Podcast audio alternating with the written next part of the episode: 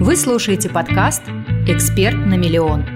Здесь мы разбираем вопросы, как раскрыть свою уникальность, создать образовательный продукт и полюбить продажи.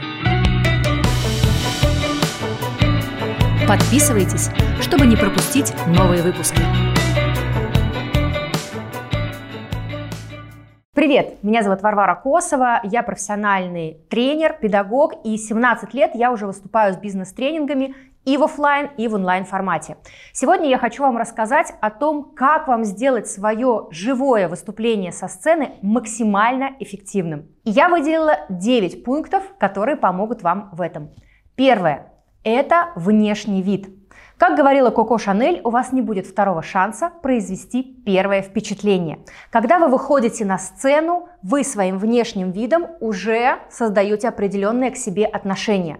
Соответственно, ваш внешний вид должен быть уместен тому мероприятию, на которое вы пришли. Если это деловое мероприятие, ну будьте любезны одеваться в деловом формате. Если это какое-то такое неформальное, больше casual, соответственно, будьте одеты исходя из этого. Чтобы не отвлекать вашу аудиторию от того, что они долго-долго рассматривают ваш внешний вид или у них возникает какое-то состояние несоответствия тому, что вы рассказываете с вашим образом. Второе. Это контакт глаза в глаза. Когда вы с аудиторией взаимодействуете взглядами, это создает как раз вот то самое доверие, которое очень важно. Чтобы вам было сделать это легче, я рекомендую вам найти в зале несколько людей, которые наиболее восприимчивы к тому, что вы рассказываете. Всегда в любой аудитории есть кто-то, кто слушает вот так с открытыми глазами, а есть кто-то, кто там копается в телефоне, смотрит там что-то себя записывает э, и не реагирует на вас. Поэтому те, кто смотрит вам в глаза, вы больше на них реагируете, больше к ним обращайтесь и старайтесь те, кто отвлечены, также привлечь к себе, смотря на них более пристальным взглядом. Итак, второе – это контакт в глаза. Третий фактор – это инициировать реакцию вашей аудитории. Это может быть э, хлопки, кивки головами или поднятая рука. Прямо так и обращайтесь. Друзья, вы согласны со мной с этим постулатом? Люди там, да, там, кивните головой, да. Или поднимите руку, у кого было так же. В аудитории люди поднимают руку и, соответственно, дают вам обратную связь. А кто с этим не согласен? Поднимите руку. Ну и поднимают руку другие люди. Да, таким образом у вас происходит взаимодействие и, как следствие, взаимообмен энергией. Следующее. Охватите весь зал своим взглядом. Частая ошибка спикеров начинающих, когда они смотрят только перед собой и работают на центр зала. Если это зал, который распределяется э, места и по сторонам, ваша задача, чтобы вы также распределяли своим вниманием весь зал. То есть, чтобы у вас по периметру всего зала ходил взгляд и ваше внимание – Двигайтесь по сцене, да, обращайтесь сначала к центру, потом к одному краю, потом к другому краю, потом заполняйте условно пустоты. То есть вам важно, чтобы вы вот таким вот перемещением в виде волны охватили максимально всю аудиторию. Помните о задних рядах в центре и о задних рядах по краям, чтобы люди везде видели, что они в вашем поле зрения и, соответственно, были более внимательны к тому, что вы рассказываете. Следующее – это использование наглядного визуального материала. Презентация – это то, что поможет вам структурировать ваше выступление, не уходить мыслями по древу, не отвлекаться.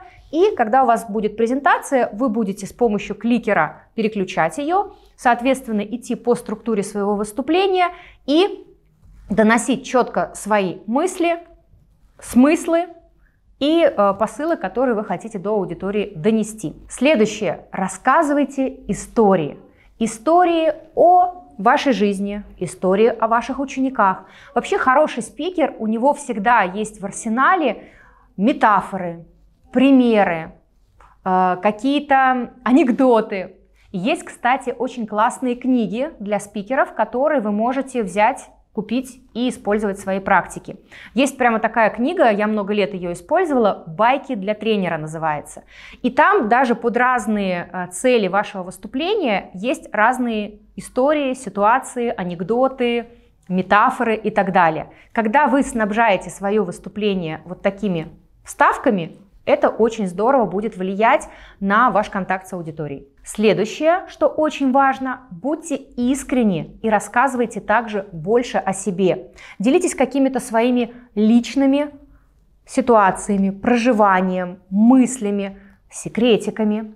Тогда аудитория будет более восприимчива к вам, будет к вам расположена и будет хотеть также покупать, возможно, как следствие, ваши услуги. Восьмое.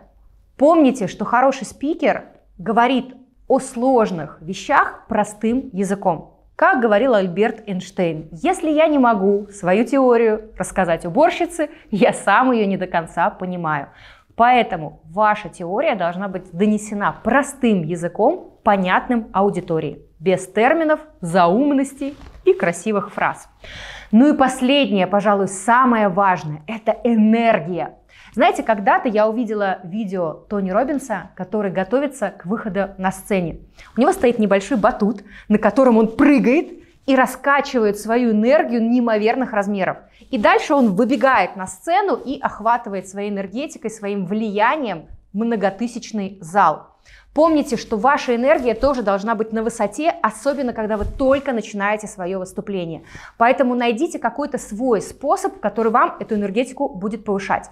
Кстати, один из простых способов, который тоже рекомендует Тони Робинс, это поза победителя. Руки в стороны, ноги в сторону, такая звезда, получается из тела, да, и вы стоите, растопырив пальцы, растопырив ноги и чувствуете себя чемпионами Вселенной. В этом состоянии вы повышаете энергетику и дальше выходите на сцену, работаете со своей аудиторией. Я желаю вам успешного применения моих рекомендаций. Поделитесь, что у вас лучше всего получается, где у вас, возможно, есть трудности.